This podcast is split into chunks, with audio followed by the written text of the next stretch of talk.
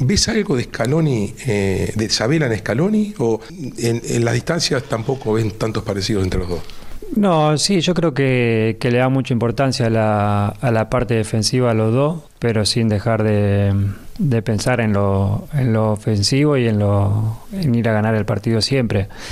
Pero cada vez se está viendo más, no solo en Mundiales, Copa América, Eurocopa, sino en la Champions y, y en las ligas, que cada vez eh, el mantener el arco a cero siempre te da posibilidades de, ganar, sea cual sea los partidos y sea cual sea el rival que tenga adelante. Se volvió muy, muy táctico, todo muy estudiado, cada vez menos espacio y, y cualquier selección bien parada y organizada, equipo o selección, te puede, te puede complicar un partido. ¿Y disfrutás o no disfrutás jugar un equipo así?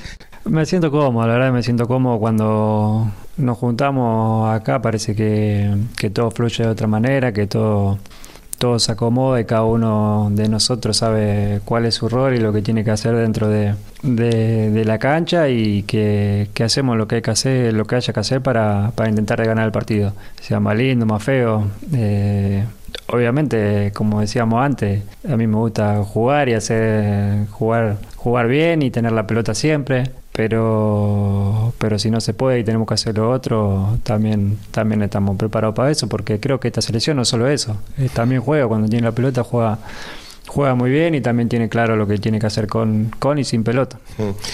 Cuando pasó lo de Diego, hubo homenajes en todo el mundo, ninguno sorprendió tanto como el tuyo. Tener abajo la camiseta de, de él en Newells eh, choqueó. Tanto como va a choquear que salgas a la cancha mires el palco y no esté ahí, enajenado, ¿no? ¿Eras de prestar atención? ¿Lo, lo buscabas en la cancha cuando salías? No, sabíamos que estaba siempre, pero, pero no, no, la verdad que, que no, que no, no nos daba cuando estábamos ahí para ver dónde estaba y, y, y buscarlo. Te voy a contar una cosa de- del festejo ese que no, no, no lo conté. Lo conté cómo fue la situación, pero estaba la noche antes con Antonella ahí acostado y decía, tengo que hacer algo para Diego, tengo que hacer algo. Y yo tengo la parte del museo mía arriba, que tengo los trofeos, camiseta. Sí.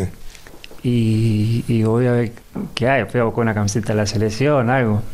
Y subí así y tengo como una puertita así que siempre está cerrada donde metemos, eh, bueno, guardamos cosas, no sé. Y justamente estaba abierta y la, en una silla, arriba de la silla estaba la 10 de esa camiseta de Newell. Entré así, miré así y la vi. Pero esa puerta está siempre cerrada y, y no sé qué hacía ahí en realidad, porque ni me acordaba que la tenía. Y miré así y la vi y dije, ya está.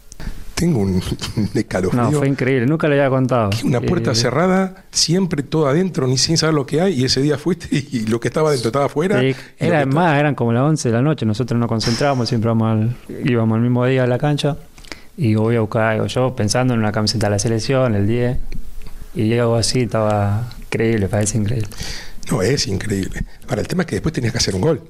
Sí, eh, y encima fue raro porque no se, va raro, en esa, no venía haciendo muchos goles tampoco en esa época y, y no era que hacía goles todos los partidos, que, que estaba seguro. Y pasó, íbamos 2 o 3 a 0 y no se daba el gol y, y bueno, después Después de la nada apareció esa jugada. ¿Y te acordaste desde, el, desde que hiciste el gol? O, o cuando terminaste de abrazarte con todo y tú, para, tengo la camiseta? No, no, Siempre lo supe. me acordé, pero esperé A quedarte solo. el momento y a quedar solo.